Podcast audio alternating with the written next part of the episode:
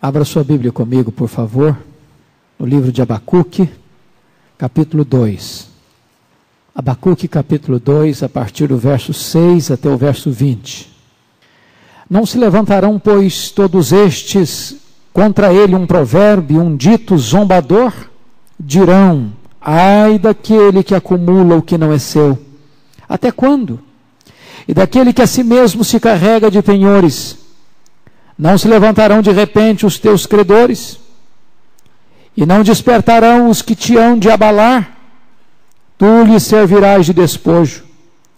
Visto como despoja, despojaste a muitas nações, todos os mais povos te despojarão a ti, por causa do sangue dos homens e da violência contra a terra, contra a cidade e contra todos os seus moradores. Ai daquele que ajunta em sua casa bens maus adquiridos, para pôr em lugar alto seu ninho, a fim de livrar-se das garras do mal. Vergonha maquinaste para a tua casa, destruindo tu a muitos povos, pecaste contra a tua alma. Porque a pedra clamará da parede, e a trave lhe responderá do madeiramento. Ai daquele que edifica a cidade com sangue, e a fundamenta com iniquidade não vem do Senhor dos exércitos que as nações labutem para o fogo e os povos se fadiguem em vão? Pois a terra se encherá do conhecimento da glória do Senhor, como as águas cobrem o mar. Ai daquele que dá de beber ao seu companheiro, misturando a bebida o seu furor, e que o embebeda para lhe, des, para lhe contemplar as vergonhas. Serás farto de opróbrio em vez de honra Bebe tu também e exibe a tua incircuncisão. Chegará a tua vez de tomares o cálice da mão direita do Senhor, e ignomínia cairá sobre a tua glória. Porque a violência contra o Líbano te cobrirá, e a destruição que fizeste dos animais ferozes te assombrará, por causa do sangue dos homens e da violência contra a terra, contra a cidade, contra todos os seus moradores. Que aproveita o ídolo visto que o seu artífice o esculpiu, e a imagem de fundição, mestra de mentiras, para que o artífice confie na obra, fazendo ídolos mudos. Ai daquele que diz à madeira: acorda, e à pedra muda: desperta. Pode o ídolo ensinar? Eis que está coberto de ouro e de prata, mas no seu interior não há fôlego nenhum. O Senhor, porém, está no seu santo templo cale-se diante dele toda a terra. Graças a Deus por esta mensagem. Nós vamos meditar sobre o tema semeadura maldita, colheita desastrosa. Semeadura maldita, colheita desastrosa. Eu quero chamar sua atenção, logo à guisa de introdução, sobre três pontos para nos prepararmos para entrar propriamente no texto. Em primeiro lugar, o caráter santo de Deus exige a justa retribuição do mal. Exatamente porque Deus é santo. O pecado não ficará impune. Este foi o drama do profeta porque Deus era santo, ele não estava entendendo por que havia tanta violência em Judá, ele não estava entendendo por que Deus estava trazendo a amarga Babilônia para disciplinar o seu povo, mas agora ele entende, porque Deus é santo, o pecado não ficará impune, o que o homem semear, isso também ele ceifará, porque quem semeia vento colhe tempestade, quem planta violência colherá os frutos malditos de sua louca semeadura. Segundo ponto de introdução: o pecado pode parecer vantajoso, mas ao fim ele traz opróbrio e ele traz destruição. Se você notar, a Babilônia alcançou esplêndidas vitórias, enormes conquistas. Na verdade, Babilônia teve grandes conquistas econômicas e políticas. Ajuntou nações e mais nações, como se ajunta peixes numa rede varredora. Os povos ficaram reféns. da sua marcha irresistível. A Babilônia saqueou bens, espoliou casas, cidades, famílias. Na verdade, a Babilônia construiu um vasto e potentíssimo império, com riquezas de outros povos, de outras nações. Fundou suas cidades sobre o sangue das pessoas que eles massacraram. Diz a Escritura que há um limite. Há um limite para o prevalecimento do mal. Na verdade, quando o ímpio pensa que ele está no controle, que ele está com a agenda na mão, que ele pode tudo, que ele faz tudo, que ele avança e ninguém pode detê-lo, é nesse exato momento que Deus o derruba das alturas. E que Deus tira a escada, que Deus puxa o seu tapete, que Deus o deixa debaixo de opróbrio, vexame e vergonha. Deus derruba das alturas os poderosos, Deus arranca dos tronos os poderosos e Deus exalta os humildes. Terceiro ponto: as vitórias conquistadas com truculência e maldade serão pura perda. Pura perda. Os caldeus pareciam irresistíveis. Eles eram a sua própria lei. Eles adoravam a si mesmos e escarneciam de Deus. Mas quando eles estavam no auge da sua glória, no apogeu do seu poderio econômico e militar, diante do avanço insopitável de suas conquistas, Deus os derrubou e eles entraram num processo de derrota irreversível. É por isso que esse texto começa dizendo: ai, ai daquele. E você vai notar que aqui você encontra cinco ais e este aqui é um cântico fúnebre, onde cada ai é composto de três versos. Como que o profeta estivesse agora cantando uma música triste no funeral da Babilônia. A Babilônia poderosa, a Babilônia cheia de si, a Babilônia megalomaníaca, está agora enfrentando a sua morte, a sua decadência, a sua derrota e o profeta, que está, estivera tão alarmado diante do seu avanço, canta agora um cântico fúnebre no seu funeral. Eu queria agora examinar com você este cântico fúnebre. Eu queria examinar com você esta música dramática que o profeta está entoando no funeral deste vasto e potentíssimo império babilônico. Eu queria que você considerasse comigo agora o conteúdo destes cinco ais, que você considerasse a, a, a colheita desta maldita semeadura da Babilônia. Em primeiro lugar, em primeiro lugar, a condenação do roubo, a corrupção do poder econômico. Você vai ver isso nos versos 6 a 8. Ai daquele que acumula o que não é seu. Os caldeus tinham enormes depósitos. Seus palácios estavam abarrotados de ouro, de riquezas, sejam econômicas, sejam culturais, dos bens, das riquezas tomadas, espoliadas, saqueadas de outros povos. Parecia que a ganância deles não tinha limites. Eles tinham uma fome insaciável. E aqui eu quero considerar com você algumas coisas à luz desse texto lido. Primeiro, o enriquecimento ilícito é uma maldição. Ai daquele que acumula o que não é seu. Preste atenção nisso. A riqueza ilícita é uma maldição. Eu fico pensando da necessidade, da pertinência desta mensagem de Abacuque para a nação brasileira.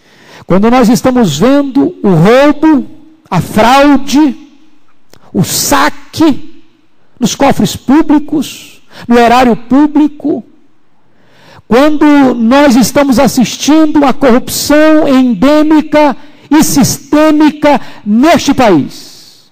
Anos passam, governos se alternam, partidos políticos entram e saem, Mudam-se governantes, mas a cultura do saque, do roubo, da fraude, da corrupção, parece que é a mesma na história deste país.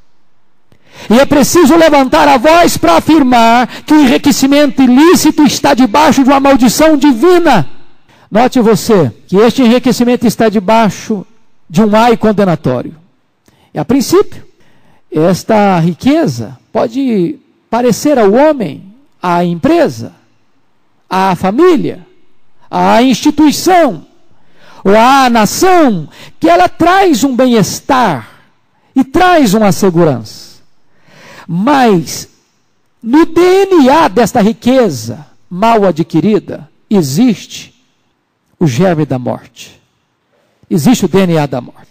E na verdade, essa riqueza mal adquirida vai ser exatamente o instrumento da destruição, da derrota e do fracasso. Quando você vê hoje no Brasil pessoas agindo corruptamente, sabendo que vão escapar do braço repressor da lei, ou sabendo que estão protegidos por aqueles que aplicam a lei, não ficarão impunes certamente diante daquele que é o reto juiz. O homem pode adquirir riquezas usando métodos iníquos nos seus negócios, como a Babilônia. Mas note você, como é que vai ser o fim do ímpio? Note você, como é que vai ser o leito do moribundo. Note você, como será o túmulo do iníquo, do opressor. Pense você na iniquidade que esse ímpio vai colher. E ele vai estar certamente debaixo de maldição, de opróbrio e de vergonha. O sucesso dele é temporal, a derrota dele é permanente. Veja em segundo lugar. O enriquecimento ilícito oferece uma aparente segurança. Olha comigo o verso 6 ainda, quando diz assim: Até quando? Ai daquele que acumula o que não é seu, entre parênteses, até quando? O que significa esse até quando? Está significando o seguinte: quando o camarada está num processo, quando ele está num processo de corrupção, de violência, roubo, de saque, ele pensa o seguinte: eu não vou ser apanhado, eu não vou ser descoberto. E ele age assim. Na verdade, ele não vai ser alcançado, não vai ser apanhado. E desta maneira ele continua agindo, ele continua roubando, ele continua espoliando, ele continua é, é, entrando por esses esquemas. E o profeta está inquieto com isso. E a pergunta: até quando, Senhor? Até quando vai ser isso? Eu não sei se você percebe isso. Quando chega um novo governo, eu não sei se você se lembra, que quando o governo é, reeleito agora, quando se elegeu o presidente da Câmara, ele disse na tribuna: virou-se a página escura da corrupção. Agora é um novo governo, agora é uma nova história. Agora nós estamos diante de um novo futuro. Dando a impressão, acabou o tempo da corrupção. Não precisou um ano para nós descobrirmos que a corrupção está aí, no primeiro escalão do governo, que o problema continua. Até quando? Esta é a ideia de que o homem vai escapar, de que ele vai sair ileso. Você percebe comigo que esta aparente segurança é que leva as pessoas a continuarem no crime. Se você perceber isso em todas as áreas, irmãos. Hoje é provado no Brasil que cerca de 80% dos crimes não são nem julgados. Então não há nada que estimula mais o crime do que a impunidade. Não há nada que estimula mais a corrupção do que o corrupto saber que, mesmo se descoberto, ele não será penalizado. Esse problema não é novo, esse problema é antigo, esse problema estava reinando lá na Babilônia. Terceiro lugar, o enriquecimento ilícito usa instrumentos de opressão. Olha o verso 6 ainda. E daquele que a si mesmo se carrega de penhores. O que é um penhor aqui nesse caso? Ah, na verdade, aqui é uma forma de extorsão. De extorsão. ah, era uma maneira de escravizar esses povos conquistados, não apenas saqueando-lhes a liberdade, tirando-lhes a cidadania, mas impondo sobre estas nações conquistadas pesados tributos, pesados impostos. O que, que acontecia? A Babilônia dominava um povo, mantinha esse povo na sua terra. Às vezes levava alguns para a Babilônia como braço escravo para construir suas cidades. Mas outros deixavam na sua própria terra, agora impunham sobre eles uma taxa tão alta de impostos, de juros, que o povo trabalhava mais do que a meia, trabalhava para manter o luxo, o fausto e a riqueza do conquistado. E quando estas pessoas não tinham condições de pagar esses impostos, tinham que se vender como escravos. Esse fato acontecia no meio do povo de Deus. Leia o, leia o livro de Neemias, capítulo 5, que você vai ver lá o que estava acontecendo. Os ricos emprestavam para os pobres. Quando você está apertado, você tem dívida, o que, que acontece? Quanta gente que pega dinheiro aí com agiotas, pagando um juro estratosférico, porque está na hora do aperto. A corda está no pescoço. E a hora de receber, esse agiota não quer saber. Vem a opressão, vem o terrorismo, vem a ameaça. A pessoa vende tudo o que tem, fica refém nas mãos dessas pessoas. E quando não tinham mais nada para pagar a sua dívida, vendiam-se a si mesmos como escravos. Esta é uma maneira de oprimir as pessoas. Era instrumento de opressão, de extorsão. E desta maneira o povo estava vivendo nessa angústia.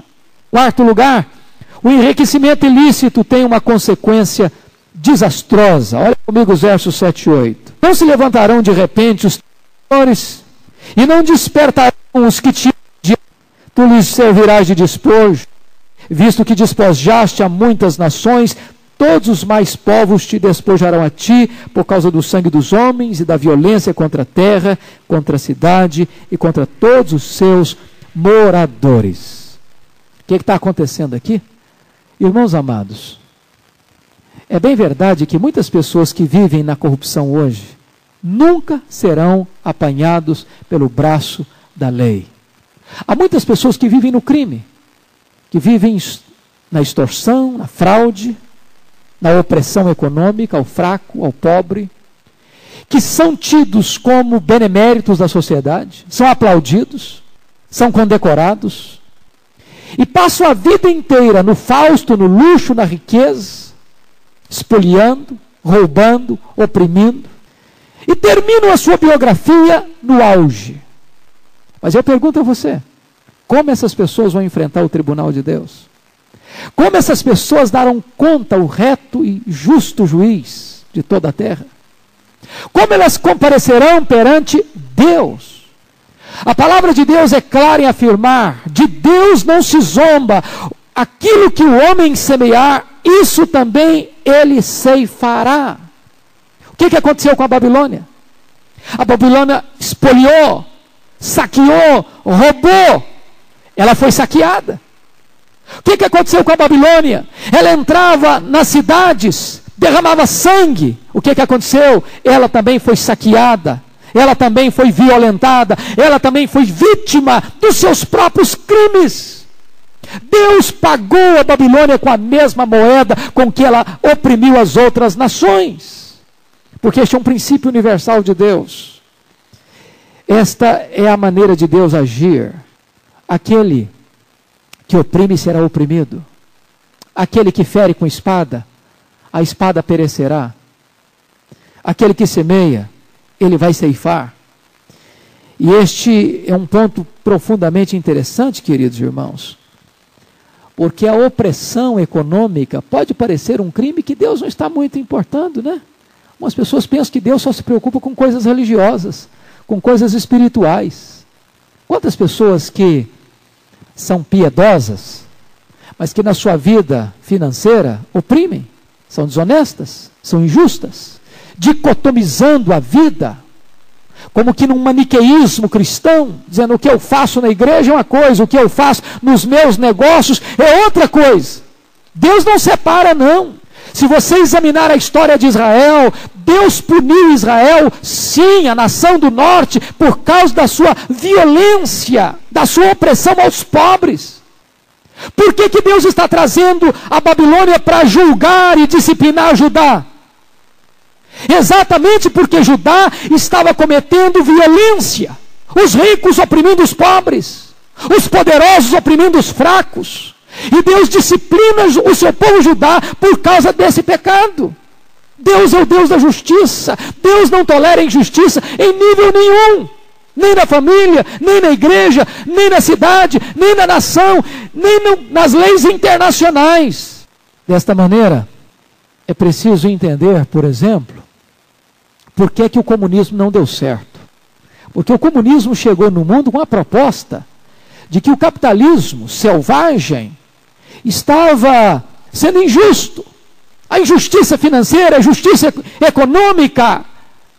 E Karl Marx pensou o seguinte: no dia que nós estabelecemos o proletariado democrático, nós teremos um paraíso na terra. Só que o comunismo falhou. Porque, na verdade, aquele proletariado democratizado era apenas uma cortina de fumaça, por trás existiam mentes e mãos de carrascos, de opressão, de violência, negando ao homem o mais sagrado dos direitos, que era o direito de consciência e de liberdade. Ao ponto dos comunistas dizerem que a violência devia ser a parteira da história. Não, na verdade a violência não é a parteira da história, a violência é a coveira da história. Por isso não funcionou porque faltou justiça. Segunda coisa, o segundo ai que eu chamo a sua atenção aí, queridos, é a condenação da ambição orgulhosa, a corrupção do poder social. Está aí nos versículos 9 a 11.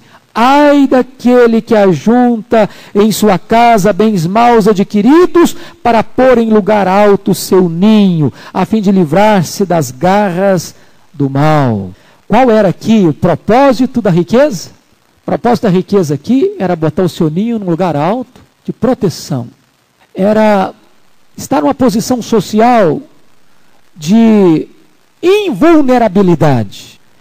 Era dizer o seguinte: bom, eu vou oprimir, eu vou saquear, eu vou roubar, e eu vou me refugiar na bela, na suntuosa, na opulenta, na inexpugnável cidade da Babilônia. As muralhas da Babilônia tinham 21 metros de altura. Eram tão largas que podia-se passar duas carruagens em paralelo. Tinham torres. Na cidade da Babilônia ficavam os jardins suspensos, uma das sete maravilhas do mundo antigo. Uma cidade opulenta, uma cidade rica, uma cidade que eles pensavam: ninguém pode entrar aqui. Nós estamos salvos, nós estamos protegidos. O status social, o poder econômico, mas aqui eu quero destacar algumas coisas. Primeiro, os bens adquiridos com desonestidade estão debaixo de uma sentença condenatória de Deus. Ai daquele que ajunta em sua casa bens mal adquiridos. Que lição para você e para mim, hein? Que lição.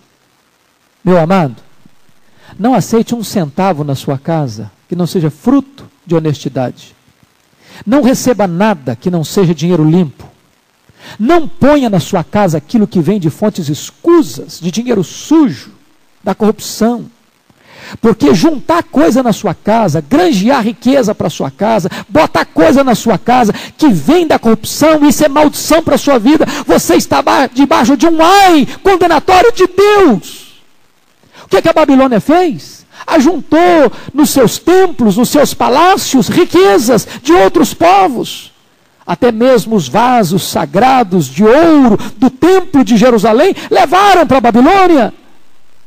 E até escarneceram dessas riquezas quando Belsazar apanha esses vasos sagrados para banquetear-se com orgia com seus convivas. E Deus abomina isso. Então preste atenção. A Bíblia diz que o desonesto pode parecer esperto, pode parecer feliz, pode parecer vencedor, mas ele está debaixo de uma sentença de maldição. A sua riqueza nada mais será do que combustível da sua própria destruição. Segundo lugar, O dinheiro oferece temporariamente uma aparente segurança. Olha comigo o verso 9b. Para pôr em lugar alto o seu ninho, a fim de livrar-se das garras do mal. Preste atenção nos ricaços que se enriquecem ilicitamente. Eles moram em mansões, com circuito de televisão, com cercas elétricas, com sistema de segurança, com guardas armados, com carros blindados, com todo o mecanismo e estrutura de proteção, e eles pensam: estamos seguros, estamos salvos, vamos fazer, vamos acontecer, porque ninguém poderá nos apanhar. O que, que eles estavam fazendo? À luz aqui do versículo 9, parte B, para pôr em lugar alto o seu ninho. Aqui é a ideia lá de Jó 39, 27, da águia que punha o ninho dos seus filhos lá no alto dos penhascos. Essa era a ideia louca, maluca, é, é, orgulhosa de Edom, por exemplo, lá em Obadias, versículo 4, que diz que botava o ninho deles no alto perto das estrelas, porque Edom ficava no alto de uma montanha, e lá no alto daquela montanha escarpada, ainda uma cidade cercada de muralhas, eles pensavam: ninguém poderá nos desalojar daqui. E Deus diz ainda que tu ponhas o teu ninho entre as estrelas, de lá eu te derrubarei, diz o Senhor. Então essa segurança é falsa. Sabe por quê que a segurança é falsa? Porque o homem não consegue construir nenhuma muralha tão alta para deixar Deus do lado de fora. É impossível deixar Deus do lado de fora. Terceiro lugar, a riqueza adquirida pelos instrumentos da corrupção traz vergonha e não sucesso. Olha o verso 10. Vergonha maquinaste para a tua casa, destruindo tua muitos povos, pecaste contra a tua alma. Note você, três pecados aqui. Os caldeus estavam pecando contra Deus, porque estavam oprimindo e ferindo e matando gente criada à imagem e semelhança de Deus. Eles estavam pecando contra o próximo porque estavam construindo a sua cidade com sangue, saqueando, roubando, oprimindo, espoliando, e eles estavam pecando contra eles mesmos. A Bíblia diz: O teu pecado te achará. A Bíblia diz que o pecado é o opróbrio das nações. Aqueles que querem ficar ricos, diz o apóstolo Paulo, que caem em grandes tormentos e ciladas. É por isso que Jesus disse que a vida de um homem não consiste na quantidade de bens que ele possui. A riqueza, irmão, só é bênção se ela é adquirida com honestidade, com trabalho e com honra. Mas se a riqueza é adquirida com desonestidade, com roubo, com corrupção, ela é vergonha. Vergonha e pura perda, diz o, diz o profeta. Em vez de casas, e de famílias para trazer-lhes honra, teriam desgraça, teriam vergonha e acabariam perdendo a própria vida. E por isso Jesus pergunta: o que, que aproveita um homem ganhar o mundo inteiro e perder a sua alma? Sabe, eu fico pensando nessas pessoas que estão roubando aí, de vez em quando a gente destampa a tampa do fosso e as pessoas são mostradas na janela do, da nação. Eu pergunto a você, que gosto tem isso, uma riqueza dessa? Quando a pessoa perdeu a dignidade, perdeu o nome, perdeu a honra. A Bíblia diz que o bom nome vale mais do que riqueza. Essa riqueza mal adquirida é pura vergonha, é puro fracasso, pura derrota. Quarto lugar, a riqueza mal adquirida, em vez de trazer proteção, traz testemunho contra o infrator ganancioso. Olha a linguagem poética do verso 11. Porque a pedra clamará da parede e a trave lhe responderá do madeiramento. Olha que coisa interessante. O que ele está dizendo é o seguinte: aquela pedra que ele botou na parede, talvez até uma pedra preciosa que ele saqueou e roubou, aquela madeira nobre que ele tirou lá do Líbano e botou lá na sua casa, de repente vai se levantar contra ele e o profeta cria uma linguagem figurada aqui, dizendo que a pedra vai gritar, o madeiramento vai responder. O que, que ele está querendo afirmar com isso? O que ele está dizendo é o seguinte: que aquele bem que ele roubou, que ele saqueou, no tribunal, seja dos homens, seja de Deus, vai testemunhar contra ele. Aquilo que ele roubou vai ser o seu próprio tropeço, vai ser o instrumento da sua própria condenação. Aquilo que ele achava que seria a sua segurança vai ser a sua ruína. Não é isso exatamente que está acontecendo hoje? E sempre aconteceu?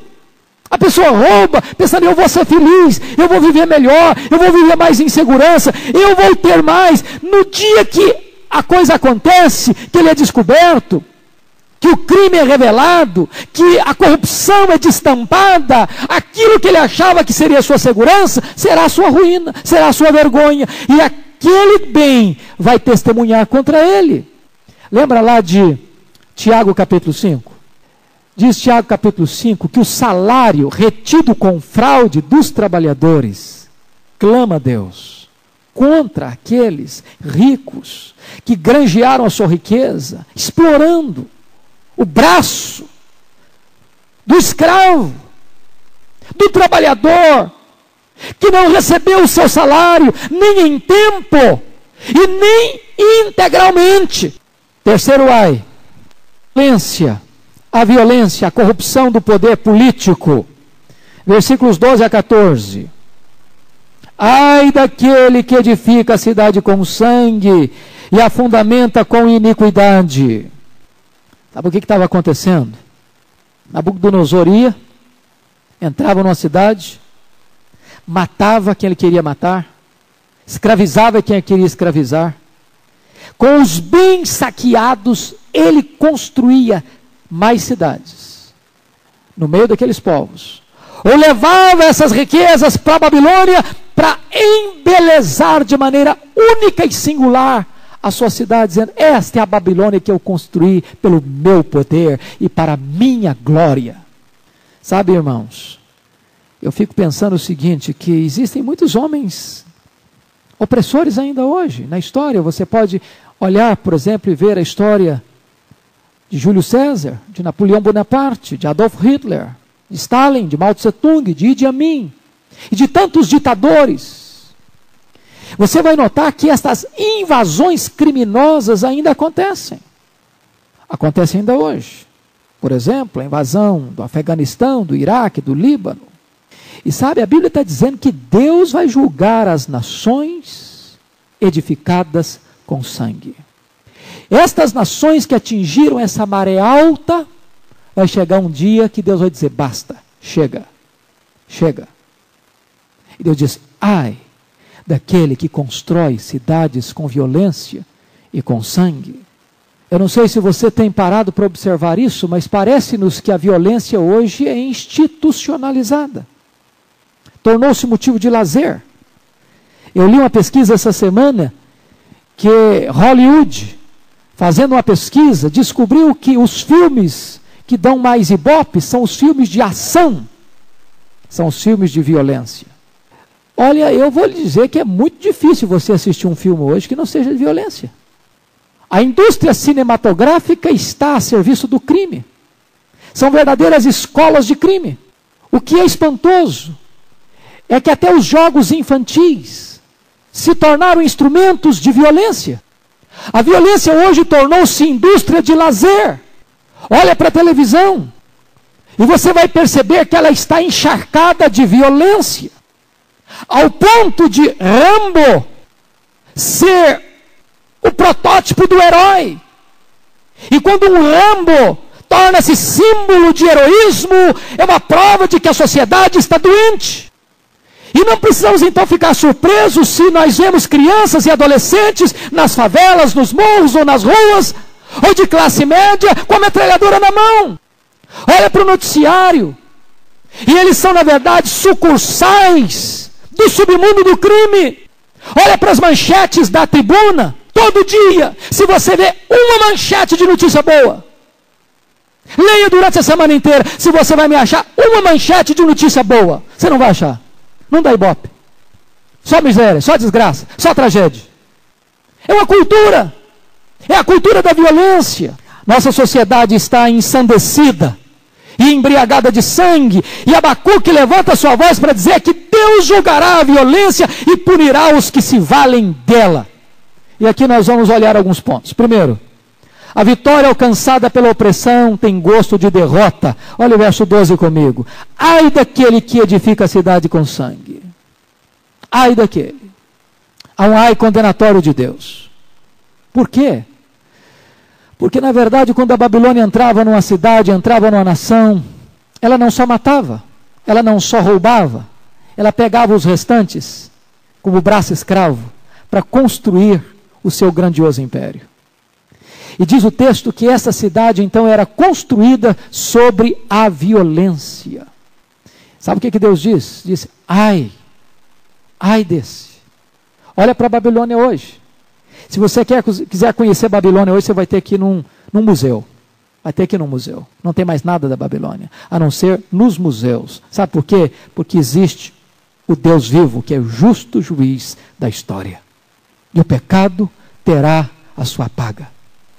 Segundo, o poder político conquistado pela força da violência é efêmero e passageiro. Olha 13. Não vem do Senhor dos exércitos que as nações labutem por o fogo e os povos se fatiguem em vão. A glória do ímpio fenece como a relva. O seu poder político passa como o vento, a sua estabilidade é tão frágil como o lodo. Quem coloca o selo da celeridade e da efemeridade no poder político das nações é o próprio Deus. Deus faz com que aquele que fez uma viagem para o topo da pirâmide faça a outra viagem correndo ladeira abaixo para o, a base da pirâmide, para os vales da vergonha e da destruição. Terceiro lugar, Olha que coisa maravilhosa, o triunfo final do reino de Deus, versículo 14. Meus irmãos, eu acho isso maravilhoso. Pois a terra se encherá do conhecimento da glória do Senhor, como as águas cobrem o mar. O profeta Abacuque tem um lampejo de otimismo, de esperança, de fé. O seguinte: os reinos deste mundo vão passar, as glórias deste mundo vão se apagar, as nações poderosas cairão no esquecimento Aqueles que oprimiram serão oprimidos. Mas há um reino que não pode ser destruído. Há um reino que é eterno. Há um reino que é universal. Há um reino que é indestrutível. O reino de Deus é o único reino que vai prevalecer para sempre e sempre e sempre. E o conhecimento da glória do Senhor vai encher toda a terra, como as águas cobrem o mar. A Babilônia vai cair como caiu em 539 sob o poder do Império Medo-Persa. A Babilônia, símbolo dos reinos deste mundo, também cairá. Leia Apocalipse capítulo 17 e 18. Ai da Babilônia! E ela cairá, significando que todos os poderes econômicos e políticos opressores cairão, e então o reino será do Senhor e do seu Cristo. Louvado seja o Senhor. E a glória será de Deus e o reino será do seu Cristo. E então diz a Escritura Sagrada que todo joelho vai se dobrar e toda língua vai confessar que o Senhor Jesus, que o Senhor Jesus é o Senhor, para a glória de Deus Pai. Haverá novos céus e nova terra, nas quais habita a justiça. A cidade de Deus descerá e os justos entrarão nela, mas tudo que for contaminado nela não entrará. Quarto lugar, irmãos. Quarto ai. A embriaguez, a corrupção do poder moral versículos 15 a 17. Ai daquele que dá de beber ao seu companheiro, misturando à bebida o seu furor, e que o embebeda para lhe contemplar as vergonhas. Sabe o que, que acontecia?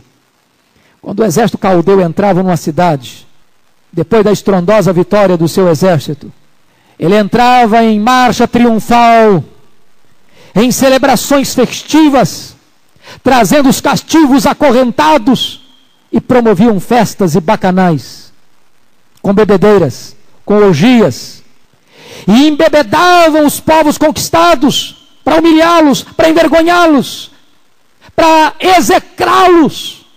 E o profeta pega esta imagem para dizer que aquele que faz isso está debaixo de um mai condenatório de Deus. Sabe o que, que aconteceu? A Babilônia, que gostava tanto de bebida, tanto de vinho, acabou numa noite de bebedeira. Leia Daniel capítulo 5. E você vai ver que quando o rei Belsazar estava bebendo com seus convivas, naquela noite de embriaguez, a Babilônia caiu. Deus a entregou nas mãos do Império Medo-Persa. Enquanto o rei e os seus nobres bebiam, o rei Medo-Persa estava desviando o curso do rio Eufrates e entrando pelas muralhas da cidade da Babilônia e tomando de assalto a Babilônia. E naquela mesma noite o rei caldeu morreu e a Babilônia caiu. Quero considerar com você algumas coisas. Primeiro, quem humilha e degrada o próximo atrai sobre si o juízo de Deus. Versículo 15: Ai daquele, ai daquele que der de bebida ao seu companheiro para expor as suas vergonhas, para humilhá-lo, para massacrá-lo, para explorá-lo, para escarnecê-lo. Segundo, Deus é o vingador daquele que degrada o próximo para o explorar. Olha o verso 16 serás farto de opróbrio em vez de honra. Bebe tu também exibe a tua incircuncisão. Chegará a tua vez de tomares o cálice da mão direita do Senhor. Ignomínia cairá sobre a tua glória. Note você que quem está dando de beber para os povos é a Babilônia. Mas quem vai dar um cálice para a Babilônia é Deus. É Deus. Você está oprimindo, você está humilhando, você está execrando, pois bem, eu farei isso contigo. Eu te darei um cálice, o cálice da tua destruição. Terceiro lugar, terceiro lugar, toda sorte de violência é um atentado contra Deus e contra a sua criação. Olha o verso 17. Porque a violência contra o Líbano te cobrirá, e a destruição que fizeste dos animais ferozes te assombrará, por causa do sangue dos homens e da violência contra a terra, contra a cidade, contra todos os seus moradores. Note você que tem dois crimes aqui: um crime ecológico e um crime contra a humanidade. Embora o crime ecológico também é um crime contra a humanidade. Mas o Líbano era a terra das matas, dos cedros nobres. E os babilônios estão entrando e devastando as matas, matando os animais saqueando a terra, entrando nas cidades, matando seus habitantes. Eles não respeitam a natureza e eles não respeitam os homens. Eles cometem crime contra a ecologia e crime contra a humanidade. E Deus está tomando nota dessas coisas. E Deus há de julgá-los por esses crimes cometidos contra a natureza e contra a humanidade. Quando você percebe hoje o mundo falando de aquecimento global, quando você percebe o mundo inteiro falando da devastação criminosa dos recursos hídricos, dos recursos naturais, a ganância insaciável, transformando as nossas matas em desertos, nossos rios em esgotos, em feridas abertas. Quando você percebe que o homem, na sua ganância, destrói o seu próprio habitat, você percebe que nós estamos colhendo aquilo que plantamos. É o juízo do próprio Deus. E eu quero terminar com o último ai: a idolatria, a corrupção do poder espiritual. Versículos 18 a 20. O último ai é proferido contra o maior de todos os pecados, a idolatria. Talvez a fonte e a razão básica de todos os outros ais. A Bíblia diz que a idolatria é uma abominação para Deus. É uma sintosa transgressão dos mandamentos de Deus. O que é idolatria? Idolatria é adorar a criatura em lugar do Criador. Romanos 1, 25. Note você que a idolatria começa com Lúcifer. Quando ele disse no seu coração: serei igual a Deus. A idolatria entrou na humanidade quando Eva quis ser igual a Deus. E aqui tem algumas lições que eu quero que você observe comigo. Primeiro, os ídolos são absolutamente impotentes. Olha o versículo 18, parte A. Que aproveita o ídolo, visto que o seu artífice o esculpiu? O que é um ídolo? Um ídolo é um substituto morto do Deus vivo. O que, que é o ídolo? O ídolo não é nada. O ídolo é pau, é pedra, é gesso, é material. Daí, a idolatria é um entorpecimento da razão e uma cegueira espiritual. Um ídolo é tudo aquilo que nós colocamos no lugar de Deus. É bem verdade que hoje existem ídolos mais modernos. Por exemplo, o dinheiro. Você quer um ídolo mais adorado no mundo do que o dinheiro? As pessoas vivem, morrem e matam por causa do dinheiro.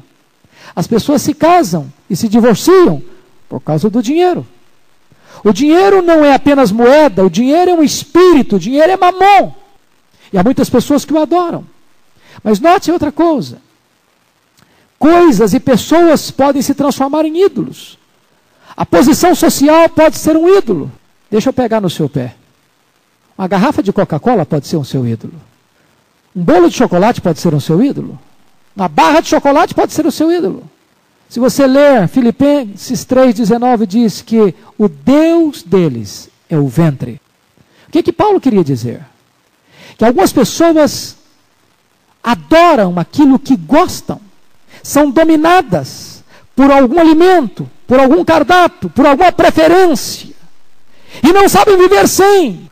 Tudo aquilo que substitui Deus é um ídolo. O conhecimento é um ídolo. 1 Coríntios, capítulo 8, versículo 1, diz que o conhecimento incha, envaidece. A Bíblia diz: Filhinhos, guardai-vos dos ídolos. Segundo lugar, os ídolos são instrumentos de engano. Versículo 8, 18b, olha aí comigo. Diz o texto: é a imagem de fundição mestra de mentiras, para que o artífice confie na obra, fazendo ídolos mudos. O que, que isso aí significa, irmão? Quando Paulo diz que o ídolo de si mesmo não é nada, está lá em 1 Coríntios 8,4.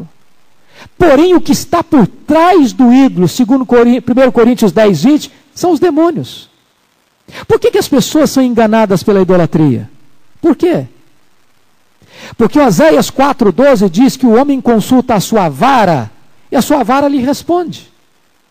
A pessoa se ajoelha diante de um oratório, diante de uma imagem de escultura, faz a sua reza, faz a sua súplica, faz a sua oração e tem resposta. Ele diz: funciona. Eu fiz uma prece e eu fui atendida. Fui atendido. E aí que está o engano, porque há um espírito de engano na idolatria. Ela é mestra de mentiras. Quando você para para perceber, por exemplo, que nós vivemos hoje no Brasil, o maior país católico, o maior país espírita do mundo. A padroeira, a protetora, a palavra padroeira significa protetora. A protetora do Brasil é uma imagem de gesso pescada no rio Paraíba do Sul em 1717. Você pode imaginar o que isso significa? Como é que alguém pode pensar numa situação dessa? Que algo que há pouco tempo um iconoclasta quebrou a pauladas, e depois foi botado de um lugar com vidro blindado, pode ser o protetor do Brasil. Você pode imaginar que o Papa Bento XVI vem ao Brasil e canoniza o Frei Galvão, e agora o povo brasileiro compra estatuetas de Frei Galvão e se prostra diante de uma estatueta, pensando que essa estatueta de bronze, ou de barro, ou de gesso, poderá ouvir as suas orações e atender às suas necessidades. O profeta diz: são mestras de mentiras, imagens, e as pessoas confiam nelas e elas as enganam. Terceiro lugar, os ídolos são desprovidos de vida e de poder. Olha o verso 19 comigo. Ai daquele que diz à madeira: acorda, muda, desperta. Pode o ídolo ensinar? Eis que está coberto de ouro e de prata, mas no seu interior não há fôlego nenhum. O ídolo não tem vida, nem poder. Preste atenção nisso. A cegueira da idolatria. Quando uma pessoa reza assim, Ave Maria cheia de graça, bendito é o fruto do vosso ventre, bendito o nome de Jesus. Santa Maria, Mãe de Deus, rogai por nós pecadores, agora e na hora da nossa morte. Amém. Preste atenção nisso. Para Maria poder atender a esse pedido, Santa Maria, Mãe de Deus, rogai por nós pecadores. Maria teria que ter alguns atributos da divindade. Ela teria que ser, primeiro, onipresente. Segundo, ela teria que ser onisciente. Terceiro, ela teria que ser onipotente. Porque imagine você que chega pedido de milhões de pessoas, de todas as partes do mundo, ao mesmo tempo a ela. Como é que ela vai atender a todos? Se ela não é onisciente, se ela não é onipresente, se ela não é onipotente. Se ela não tem os atributos exclusivos do próprio Deus. Como é que o Frei Galvão poderá se tornar agora um elemento do panteão dos intercessores celestiais? e poder atender a oração daqueles que estão em qualquer lugar da terra, se Ele não é nem onipotente, nem onisciente e nem onipresente. É nesse sentido que o texto está nos dizendo, queridos irmãos, que estes ídolos não têm vida e nem poder. Eu não posso dizer para o pau, acorda. Eu não posso dizer para a pedra, desperta. Eu não posso dizer para a imagem, me responda, porque ela não tem este poder e essa capacidade. Porque não tem vida em si mesmo. Quarto lugar, os idólatras estão debaixo de maldição. Olha o verso 19. Ai daquele que diz à madeira, acorda, e à pedra muda, desperta. desperta. A idolatria não é algo neutro. A idolatria provoca a ira de Deus. A idolatria é um insulto ao Criador. A idolatria é uma corrupção do culto divino. Deus condena a idolatria. Não farás para ti imagens de escultura. Diz Paulo em 1 Coríntios 10, 20 que o que está por trás do ídolo são os demônios. E diz Paulo em 1 Coríntios 6, 9 e 10 que os idólatras não herdarão o reino de Deus. E diz Apocalipse 21, 8 que os idólatras serão lançados no lago de fogo.